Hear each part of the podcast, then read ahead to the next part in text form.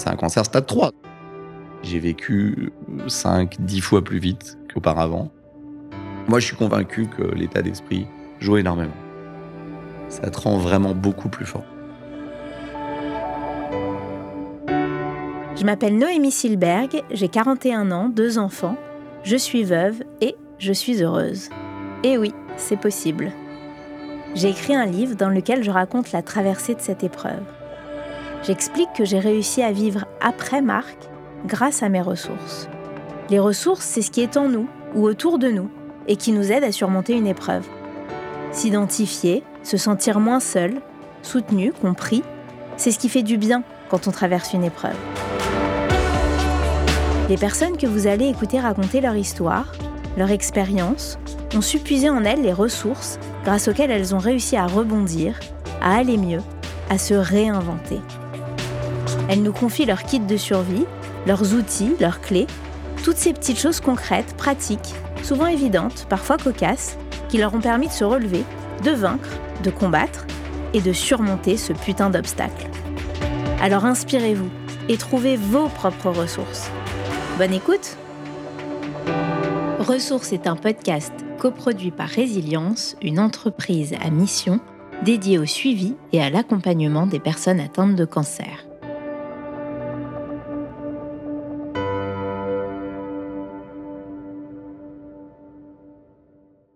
Olivier Farouz est un épicurien, un type jovial éminemment sympathique de 50 ans, père de trois enfants et à la tête d'un gros groupe spécialisé dans la gestion de patrimoine. Olivier a toujours été animé par une rage de réussir. Cette rage s'est décuplée en 2017, le jour où il apprend, par hasard, qu'il a un cancer stade 3. Il se promet de profiter au maximum et que rien ne sera plus jamais un obstacle dans sa vie. Je connais Olivier depuis un peu plus d'un an, il est devenu un ami, il ne m'avait jamais parlé de sa maladie jusqu'à ce jour de mai où il me confie, alors que je signe mon livre, Un jour je te raconterai ce qui m'est arrivé. Quelques mois plus tard, il me livre cette histoire surprenante et accepte mon invitation à témoigner. Si j'interviewe Olivier aujourd'hui, c'est parce qu'il est la preuve vivante, étonnante et incroyable de ce que le moral, l'état d'esprit et la détermination sont des facteurs clés et ont une incidence stupéfiante sur notre état de santé.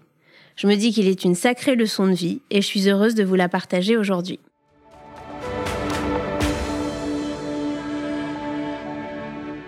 Salut Olivier. Salut Noémie. Alors, est-ce que tu peux te présenter euh, peut-être un peu plus précisément que ce que j'ai fait et nous raconter euh, ce qui t'est arrivé et, en quoi euh, cet événement a été vraiment un déclencheur du reste de ta vie? Alors, je suis né à Vitry-sur-Seine. J'ai 51 ans, j'ai trois enfants, magnifiques et brillants, euh, de 21, 19 et 13 ans. J'ai grandi en, en banlieue, dans, à Orly et Choisy-le-Roi, dans ce qu'on appelle des quartiers difficiles, que moi j'ai pas trouvé très difficiles, mais euh, où il y a 70% de logements sociaux, ce qui m'a probablement euh, donné une certaine ouverture d'esprit et euh, j'ai côtoyé euh, tous les milieux euh, sociaux et, surtout euh, culturels ou cultuels. Et j'ai eu une seule expérience professionnelle, puisque j'ai monté ma boîte quand j'avais 24 ans et je suis toujours dans ce groupe, euh, un groupe premium, euh, que j'ai cofondé il y a, il, y a, il y a 27 ans aujourd'hui avec euh, deux autres associés euh, qui sont depuis euh, partis en retraite. Oui, alors j'ai découvert effectivement complètement par hasard, je, suis tombé malade sans le savoir.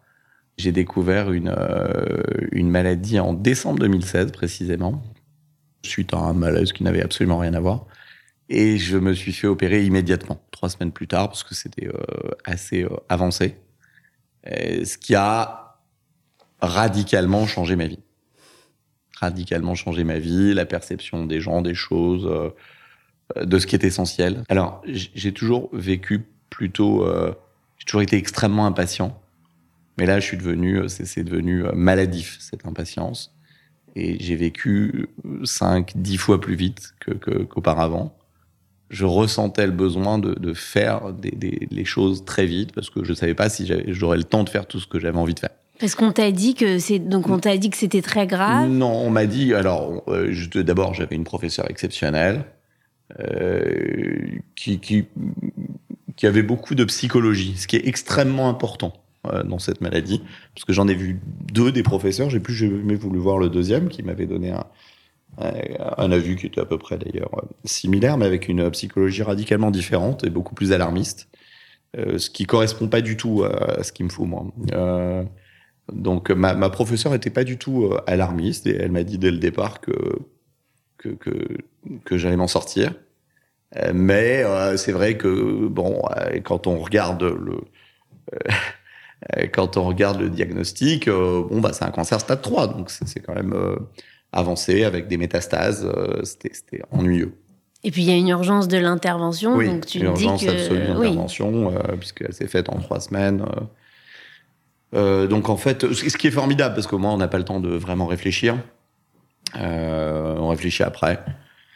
Euh, mais oui, ça a été, un, je pense, un, un déclencheur dans le- pour la vie d'après. Mais en quoi ça a changé? Du coup, comment est-ce ça que a tu changé parce que je, je, je, je supportais des choses professionnellement que je n'avais plus envie de, de, de supporter. Euh, je, je faisais trop de compromis dans ma, dans ma vie professionnelle. Euh, et je, me suis dit à ce moment-là, enfin, on n'a qu'une vie, elle est peut-être plus courte que prévu. Il faut réaliser ce qu'on a, ce a envie de faire. J'avais 45 ans ou 46 ans à l'époque, j'étais relativement jeune, mais j'avais plus forcément le, le temps que je m'imaginais. Donc tu changes ta manière de travailler? Enfin, je voulais changer ma manière de travailler, mais pour changer ma manière de travailler, il fallait que je change complètement le groupe. Et pour changer le groupe, il fallait que je change d'actionnariat.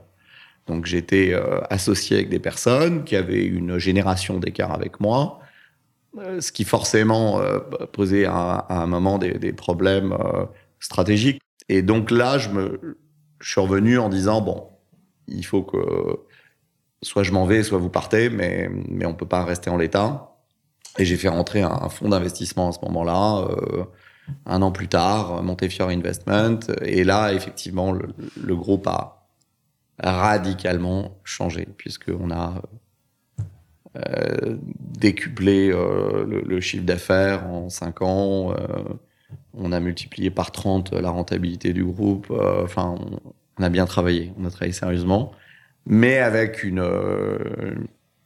enfin, j'aime pas ce mot, mais une sorte de, de, fureur, qui était d'ailleurs assez déconcertante pour mon entourage professionnel, qui pouvait être même perturbante parce que je, je, je, je devenais extrêmement exigeant, toujours très euh, enjoué, sympathique, mais extrêmement exigeant.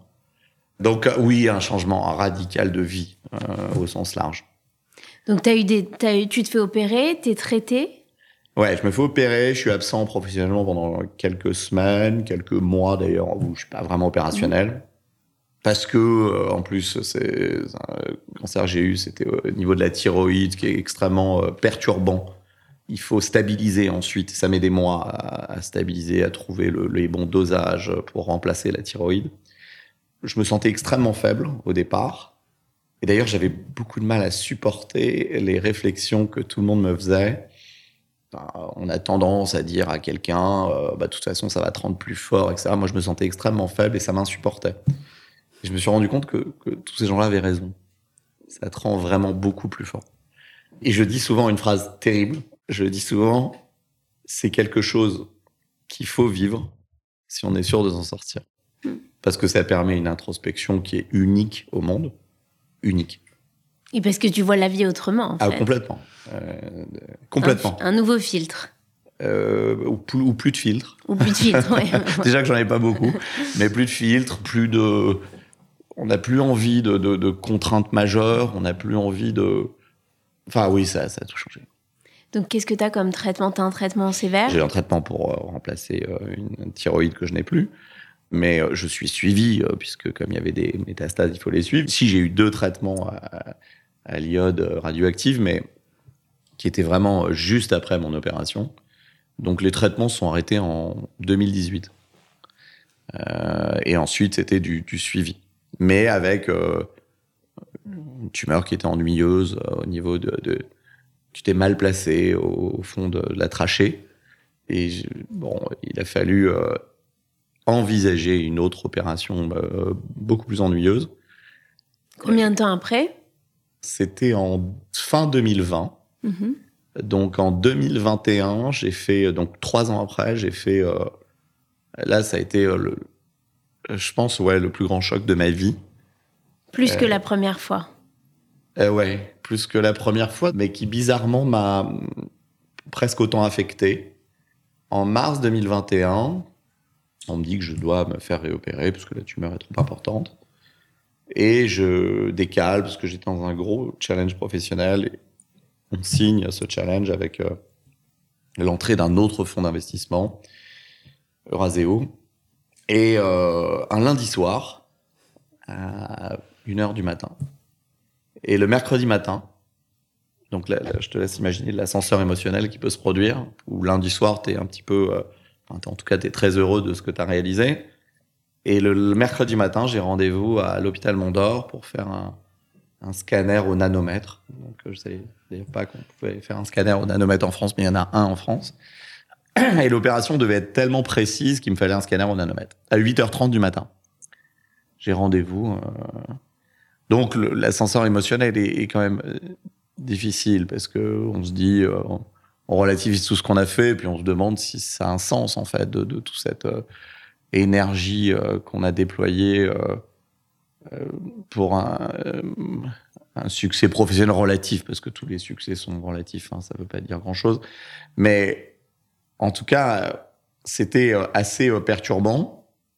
Et le mercredi matin, il m'est arrivé d'ailleurs une, histoire extraordinaire avec quelqu'un d'extraordinaire. J'ai eu un coup de fil de, de Chaim Korchia, le grand rabbin de France, le mercredi matin. C'est quelqu'un qui, qui m'appelle, euh, ou, enfin, on s'appelle rarement, mais on, on- on prend des nouvelles régulièrement, on, s'apprécie. Donc ça, c'est juste après ton scanner? Non, c'était juste avant. Ok. Euh, J'étais sur la route pour aller euh, faire mon scanner. Il m'appelle, complètement par hasard. Et on se connaît depuis longtemps parce qu'on a grandi dans le même quartier, à Orly. Et il me demande comment je vais. Et moi, je lui demande pourquoi il m'appelle. Il me dit, bah, je sais pas, pour prendre des nouvelles. Et je lui dis, écoute, Raim, je suis, je suis pas très religieux et il le sait parfaitement. Je dis, écoute, fais une prière pour moi aujourd'hui. Et il me dit, mais pourquoi? Parce qu'on peut pas faire une prière euh, comme ça. Je veux jamais, évidemment, parler de ma maladie parce que j'en parle à personne. Je dis, écoute, fais une prière pour moi. Il me dit, mais c'est un problème professionnel? Je dis, non, pas du tout. Euh, c'est un problème euh, personnel. Je dis, oui, c'est personnel, mais je lui explique ce que j'ai. Et là, il a une phrase terrible pour quelqu'un, terrible pour quelqu'un de malade, qui est insupportable, qui est inaudible. Et il me dit, mais tu n'as rien. Et donc là, je lui réponds, écoute, j'ai pas une grippe, j'ai pas un rhume, j'ai quelque chose de sérieux. J'ai donc j'ai pas rien. Et voilà, si t'as envie de faire une prière, tu fais une prière, mais ne me dis pas ça, c'est pas. Et il m'a dit tu n'as rien. Et je raccroche un petit peu, un petit peu tendu. On peut imaginer. Je fais mon scanner et je pars immédiatement euh, pour me changer les idées avec euh, trois copains à, à Val d'Isère, où j'ai l'habitude de, de me ressourcer un peu. On part en montagne et puis c'était à l'époque euh, encore confiné, donc il n'y avait pas grand monde, c'était paisible, on pouvait pas skier, mais on faisait de la randonnée. Et j'attendais évidemment le résultat du scanner pour savoir où je devais me faire opérer. La question n'était pas de savoir si je devais me faire opérer, c'était où. Parce qu'il y avait l'éventualité de se faire opérer en Allemagne ou aux États-Unis où il y avait des, une nouvelle méthode plus précise pour euh, atteindre la tumeur qui était très mal placée dans la trachée et qui risquait de me faire perdre aussi la voix, etc. Bon, des choses qui étaient absolument impossibles pour moi. Et le lundi, donc quatre jours plus tard, j'ai un coup de fil d'un cancérologue qui me, qui me dit, faut que je vous voie tout de suite. Je lui dis, écoutez, euh, il est 16 heures, je suis à 700 km, donc euh, je pourrais pas vous voir avant demain. Mais là, manifestement, vous en avez trop dit. Donc, euh, bah, il va falloir euh, qu'on parle au téléphone, mais il va falloir m'expliquer. Parce que sinon, je vais pas dormir. Et il me dit, écoutez, euh, on comprend pas, n'y a plus rien. Et j'ai le choc de ma vie ce jour-là. Alors que donc là, on est juste avant l'intervention, tu as fait un scanner Ouais. pour savoir comment, Quand, quand, et... quand et où Quand et où, surtout où j'allais me faire opérer. et là il dit Et vous on avez dit- plus rien. dit non, il y a, enfin, il a, il plus rien. En tout cas, il y a aucune utilité. Alors, la réalité, c'est qu'il n'y avait pas plus rien, mais la tumeur avait diminué à ce moment-là de 65% en six mois. C'est un truc de fou. Oui, un truc de fou. Mais ça arrive, ça? Je sais pas, ça arrive. Enfin, lui, en tout cas, l'avait pas vu souvent. Il l'avait vu deux fois. Alors, on peut penser effectivement que l'état d'esprit que joue beaucoup, et c'est ce que je pense intimement. Mais il y a eu deux traitements à l'iode radioactive qui ont pu avoir un effet très retardé. D'accord. Ce qui est possible. Moi, je suis convaincu que l'état d'esprit joue énormément. Je me suis libéré de beaucoup de choses professionnellement. Euh, à titre personnel, j'avais pas vécu une très belle année puisque je, me séparais à l'époque, donc c'était très très difficile, euh, beaucoup plus difficile que la maladie. C'était extrêmement euh, douloureux, mais c'était également une, une, nouvelle vie. Et à ce moment-là, au moment où le cancérologue me dit, je, lui réponds, mais, mais où je vais me faire opérer alors? Parce que je ne comprends pas ce qui se passe. Et il me dit, non, mais vous n'avez pas compris. Il n'y a plus d'opération, il n'y a plus rien. Et je raccroche cet appel et là, j'ai appelé une seule personne parce que j'avais pas parlé de tout ça, ni à, mes enfants, ni à, enfin, j'en parlais pas. Et j'appelle une seule personne, c'est Raïm. Et et je me souviendrai toute ma vie, ce coup de fil où il n'a pas décroché en me disant allô. Il a décroché en me disant, tu vois, je t'avais dit. Et j'étais euh, assez euh, stupéfait, ému. Euh, et la seule chose que j'ai pu dire, c'est explique-moi. Explique-moi, je suis trop cartésien pour, pour que tu me laisses dans cette interrogation. Comment t'as pu me dire ça et comment t'as su? Et m'a dit, écoute, toi, ton boulot, j'ai pas bien compris ce que c'était, mais je crois que c'est de l'assurance vie, de la gestion de patrimoine, je sais pas exactement. Moi, mon boulot, c'est d'être connecté au bon Dieu. Et je lui ai dit, écoute, cette réponse me suffira pas. Donc il faut que tu m'expliques. Il m'a dit, écoute, la seule chose que je peux te dire, Olivier, c'est que si je n'en avais pas été sûr, je ne te l'aurais jamais dit. Et on en est resté là. Et on n'en a jamais reparlé. Wow. Euh, oui, c'était le moment le plus euh, incroyable, je pense, en termes de, d'émotion. Euh, c'était quand même très profond. Et aujourd'hui, euh, aujourd'hui, tu vas bien? Ouais. Et donc, bien, là, ça, ça, a diminué au fur et à mesure des années. De 65% la première année, de 25 la deuxième et de 12 euh, il y a trois mois. Donc oui, non, ça, ça, tumeur continue de diminuer. C'était ton premier coup dur? C'était, oui, c'était le vrai gros coup dur. En fait, on se rend compte, et je crois que c'est le thème de. On se rend compte que les épreuves peuvent tuer ou peuvent euh, te faire euh, renaître. Enfin, en tout cas, à chaque fois que j'ai eu une vraie euh, épreuve, ça m'a donné une énergie considérable, décuplée. Et la première était pas du tout, évidemment, la même difficulté ni la même nature d'épreuve. Mais j'ai grandi en banlieue, dans un milieu extrêmement aimant. Euh, moi, j'ai toujours dit que j'étais un enfant gâté, mais qui vivait en banlieue avec des parents qui me qui m'adoraient. Je suis fils unique d'une famille juive pied noir, donc je te laisse imaginer. Mais on n'avait pas, n'avait pas énormément de moyens, mais on vivait très bien. Et un jour, j'étais à une réunion de famille et un des oncles me disait, puis j'étais content parce que je trouvais que je m'en sortais plutôt bien, j'avais fait une école de commerce. À l'époque, c'était la première promo qui partait en Erasmus, des, échanges, et je l'avais fait en Allemagne, à Munich. Donc cet oncle me dit, euh, alors qu'est-ce que tu fais Je dis, écoute, je finis mon école de commerce et je fais un double diplôme en finance marketing à, l'université de Munich, puis je vais rentrer pour travailler. Il y avait mon père en face de moi, et puis cet oncle.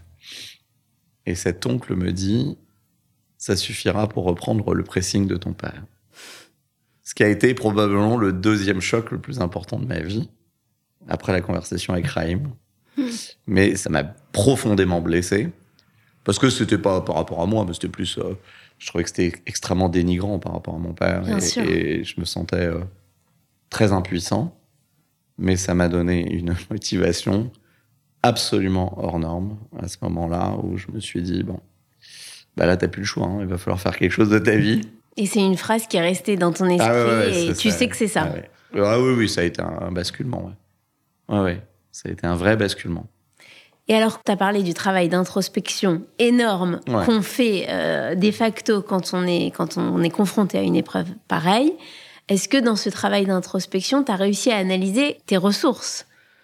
Je ne sais pas si tu analyses tes ressources, tu analyses plutôt ce qui te conduit à faire des mauvais choix. Et ces mauvais choix euh, sont forcément euh, des choix qui ne correspondent pas à ton intuition, à tes envies, à tes. Euh, mais il y a des. T'as, as, une vie derrière toi, t'as un bagage qui fait que bah, parfois tu fais des, tu fais des choix que, que, que, que t'as pas envie de faire, mais tu te sens obligé de les faire. Et cette introspection, elle m'a permis de comprendre pourquoi je faisais ces choix-là, de comprendre pourquoi je, je, n'allais, je ne faisais pas ce que j'avais envie de faire, professionnellement, c'était euh, flagrant. Je laissais se dégrader une situation euh, par euh, peur d'affronter les problèmes, par et bon. Et on est, quand on a connu la maladie grave, on met tout ça de côté. Enfin, je veux dire, on a, là, on affronte tout pour vivre sa vie. Voilà. Je pense vraiment que c'est plutôt une, une, introspection qui m'a permis de, de, vivre différemment et de comprendre pourquoi je faisais ces choix-là. J'ai pas tout compris encore, mais enfin, j'ai compris un certain nombre de choses qui m'ont permis manifestement de changer radicalement de vie. Et tu l'as fait toute seule ou tu as été aidée non, par non, un Non, non, j'ai été euh, aidé. J'ai été aidé, et puis, euh, et puis de toute façon, c'est une, euh, c'est une prescription médicale à ce moment-là. Hein. Ça, c'est pas eu le choix. Enfin, tu peux ne pas y aller, mais on te dit là, c'est obligatoire, faut être suivi parce que euh, bon, c'est un traumatisme. Hein, quand on, on te dit jour au lendemain, t'as 45 ans, euh, ton euh, euh, C'était en 2017. Euh, mon fils avait 7 ans, le dernier. Euh, on te dit, vous avez un cancer stade 3. Il faut, faut, faut s'armer un peu psychologiquement. Bien sûr. Mais... Et pourquoi t'en parles? Tu dis que t'en, en parlais très non. peu. Non, j'en parlais pas. J'en parlais pas très peu, j'en parlais pas. Mais écoute, j'ai fait un choix à un moment. Je me suis dit une chose qui, je pense, n'était pas euh, si idiote je me suis dit, il y a deux possibilités. Soit tu t'en sors pas, et dans ce cas, il vaut mieux profiter. Soit tu t'en sors, et il vaut mieux profiter. Et ça m'a pris deux heures. Hein. Je me suis assis sur un banc à un moment, seul, et j'ai réfléchi à ça, et j'ai dit, je, je, ne veux plus parler de tout ça, je ne veux plus en parler. Je vais me, attention, je vais me soigner, je vais être très sérieux. Je suis extrêmement rigoureux et sérieux dans, dans, dans les traitements, mais je ne veux plus qu'on en parle. Mes meilleurs amis, je leur ai dit peut-être euh, un mois après, juste avant l'opération, parce que euh, d'abord, le regard des gens change. Bien sûr. Il y a une sorte de complaisance ou de, je sais pas comment on peut appeler ça, mais enfin qui me plaisait pas. Euh, et puis, je crois que j'ai toujours voulu euh, plus faire envie que pitié dans la vie. Et ça me plaisait pas, cette, euh, cette posture. Donc j'ai voulu l'éviter et je pense que je l'ai évité en n'en parlant pas. Et, tout le monde a plutôt bien respecté mes choix. Euh, je fais une erreur, c'est euh, de pas en parler plus parce que finalement la situation n'était pas dramatique et, et j'aurais très bien pu expliquer euh, à, à, mes enfants, je le regarde profondément, mais c'est comme ça. On fait, on fait pas toujours les bons choix. Euh, et puis les enfants imaginent toujours le pire. Euh, alors que si j'avais expliqué les choses comme on me les a expliquées, euh, j'ai à peu près toujours été convaincu que j'allais euh, j'allais m'en sortir. Et donc, toi, finalement, euh, si je reprends tout ce que tu dis, tu as tiré beaucoup plus de positif de cette épreuve. Ah oui, oui, oui. Oui, oui, oui. oui. Enfin, ça a été, je peux pas dire que ça a été une épreuve sympa. Non. Mais rétrospectivement, d'abord, euh, ça a changé ma vie. Euh, mais encore une fois, cette phrase est terrible, mais il faut, il faut vraiment le vivre si, si on est sûr de, de s'en sortir. Et je vais, je vais dire une autre phrase qui est terrible. C'est que je pense que si je n'étais pas tombé malade, je serais mort.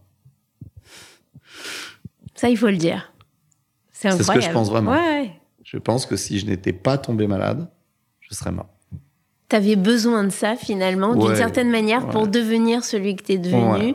et réussir. Un. Non, mais réu- encore une fois, c'est pas la réussite qui. Enfin, la réussite, elle est toujours relative. C'est pas. Moi, je suis pas attaché. Enfin, je suis très attaché parce que j'ai besoin de prouver. J'ai besoin. J'ai j'ai toujours eu euh, cette revanche à prendre qui est terrible, hein, qui m'a euh, hanté pendant des années, qui me. Je, plus du tout là-dedans, hein, plus du tout.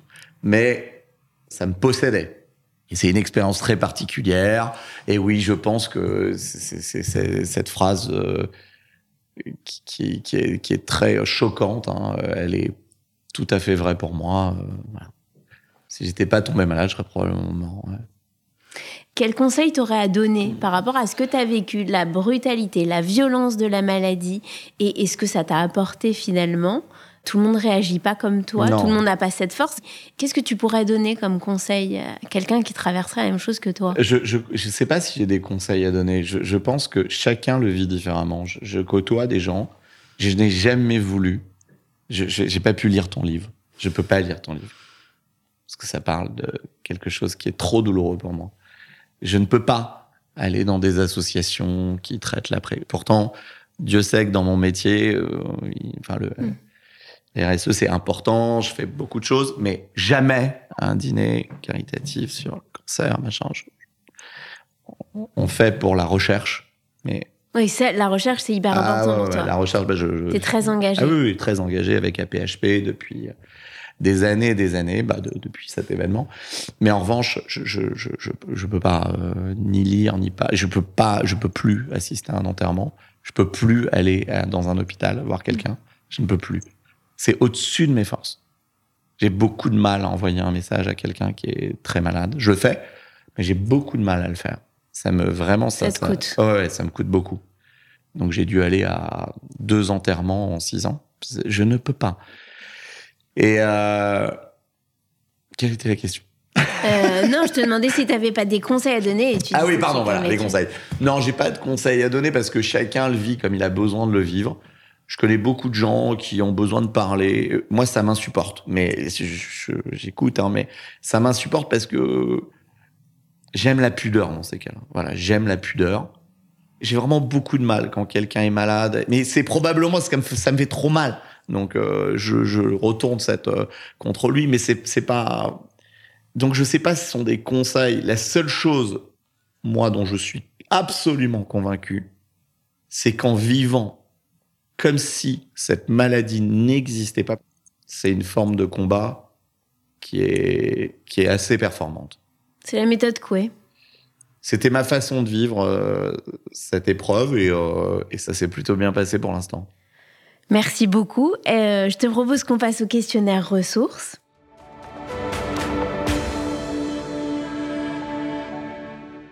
Est-ce que tu peux nous dire euh, si tu as un lieu, réel ou imaginaire, qui représente euh, le calme, la sérénité pour toi? N'importe où, avec mes enfants. Et sans mes enfants, il y a trois lieux qui sont qui me donnent beaucoup de sérénité. C'est en haut du, du- d'un rocher, du rocher du Charvet à Val d'Isère. C'est dans, les- dans les îles Lavezzi, il y a des criques avec euh, une eau translucide qui me m'apporte aussi euh, beaucoup de sérénité. Et sur le patio de ma maison à Tel Aviv. Est-ce que tu as un mantra ou une phi- philosophie de vie? J'ai une phrase qui me, qui me, ouais, qui me, je pense qu'elle me caractérise assez, et en tout cas, c'est, une ligne directrice pour moi. C'est, euh, ils ne savaient pas que c'était impossible, alors ils l'ont fait. Pas mal. Il y a un objet qui te donne de la force, un porte-bonheur, un souvenir? Absolument rien. J'ai aucun, et pourtant Dieu sait que je- j'aime tout, j'aime collectionner, j'aime, mais je n'ai aucun attachement profond à un objet. Aucun. Est-ce que tu as une référence culturelle qui te ressource? Un livre, un film, un personnage? Quelqu'un que j'admire vraiment profondément, c'est Winston Churchill. Sa façon de vivre, sa résilience, sa- son héroïsme, euh, voilà, ça, ça m'inspire beaucoup. Euh, Est-ce que tu as fait une rencontre marquante qui est liée à ton épreuve? Bah, euh, la rencontre marquante, euh, alors c'est pas vraiment une rencontre parce qu'on se connaît depuis euh, 40 ans, mais indiscutablement, c'est Raïm Korchia, le grand rabbin de France. Et même si vous en avez pas reparlé, ça a changé votre lien, je suppose. Ça a changé le mien, en tout cas, ouais. Je sais pas si ça a changé le sien. Mais oui, je pense qu'il y a quelque chose de profond entre nous. Et euh, enfin, en tout cas, de mon côté, c'est une certitude. Est-ce que tu as vécu par rapport à ta maladie une scène euh, complètement euh, décalée, tragicomique, qui t'a marqué? Plutôt tragique que comique. Quand je me suis opérer, c'était une opération assez longue, qui a duré 6 ou 7 heures. Et j'étais en salle de réveil. Et en salle de réveil, tu es avec toutes les personnes qui ont été opérées de la même chose que toi. Il y avait, je sais pas, une, 7 personnes. Et le lit d'à côté, le lit d'à côté, c'était un homme, j'avais 45 ans à l'époque, et on a, je, me réveillais à peine. Et je voulais une seule chose, c'était partir. J'étais en train de faire un scandale pour, partir, pour remonter, pour, euh, je, je, supportais pas. Et lui s'est pas réveillé. Et on a appelé sa, sa femme. Et ce qui m'a bouleversé, c'est que ça m'a pas fait grand chose. Et là, je me suis dit que on était capable d'avoir des instincts primaires euh, assez difficiles à assumer. Parce qu'on pense qu'à sa survie. J'aurais dû être touché, j'aurais dû être euh, bouleversé de sa mort. Mais j'étais bouleversé par le fait que ça me, ça me laissait pas froid, mais hmm. ça m'a, ça m'a pas perturbé outre mesure. Ce qui m'a perturbé, c'est ma réaction. Je comprends.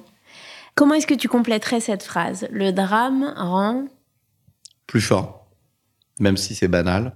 Pour moi, c'était une certitude et pourtant Dieu sait que j'ai pas du tout apprécié cette phrase euh, pendant euh, pendant cette période-là. Et euh, ça rend aussi beaucoup plus conscient de ce qui est vraiment essentiel et de qui est vraiment essentiel.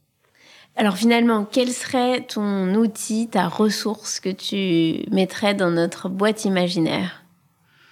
La conviction qu'on se remet de tout de tout. Et que la vie apporte euh, de très belles surprises. Et enfin, est-ce que tu as une chanson qui te ressource, qui te fait du bien? Bon, Il y en a beaucoup. Hein. Je, suis, euh, je suis très hétéroclite dans mes goûts musicaux, mais euh, la chanson qui, qui me plaît le plus, c'est With or Without You de, de U2. C'est celle qui m'apaise. La chanson qui me donne probablement le plus la pêche immédiatement, instantanément. À la première note, c'est le mendiant de l'amour d'Enrico Macias. Donc tu vois, c'est assez euh, hétéroclite. Et puis il y a aussi euh, Sala Perchetiamo, que j'adore. J'adore la pêche que ça donne. Euh, voilà. Tu nous la chantes? Ah non. le mendiant d'amour, je pourrais. je crois que je la chante, euh, euh, je la chante mieux qu'Enrico. Je connais mieux les paroles que lui. J'ai déjà chanté avec lui. J'ai interviewé Enrico dans le podcast. Eh ben, écoute, euh, tu lui diras que je connais mieux. on, l'a chanté plusieurs fois ensemble. Enfin, pour pour des soirées du groupe. Il a il a eu l'amitié de venir à, plusieurs soirées. Et lui se trompait sur les paroles et moi je me trompais pas. Merci beaucoup, Olivier. Merci à toi, Noémie.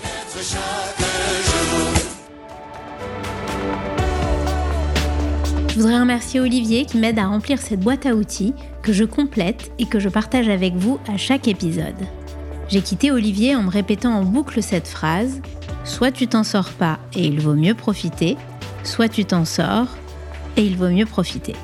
Pour vous rebooster, vous pouvez retrouver notre playlist en tapant podcast ressources sur Spotify. Si vous aussi vous avez su trouver les ressources qui vous ont permis de rebondir après une épreuve douloureuse, si vous avez envie de partager votre expérience, envoyez-nous un mail à l'adresse suivante contact at ressources au.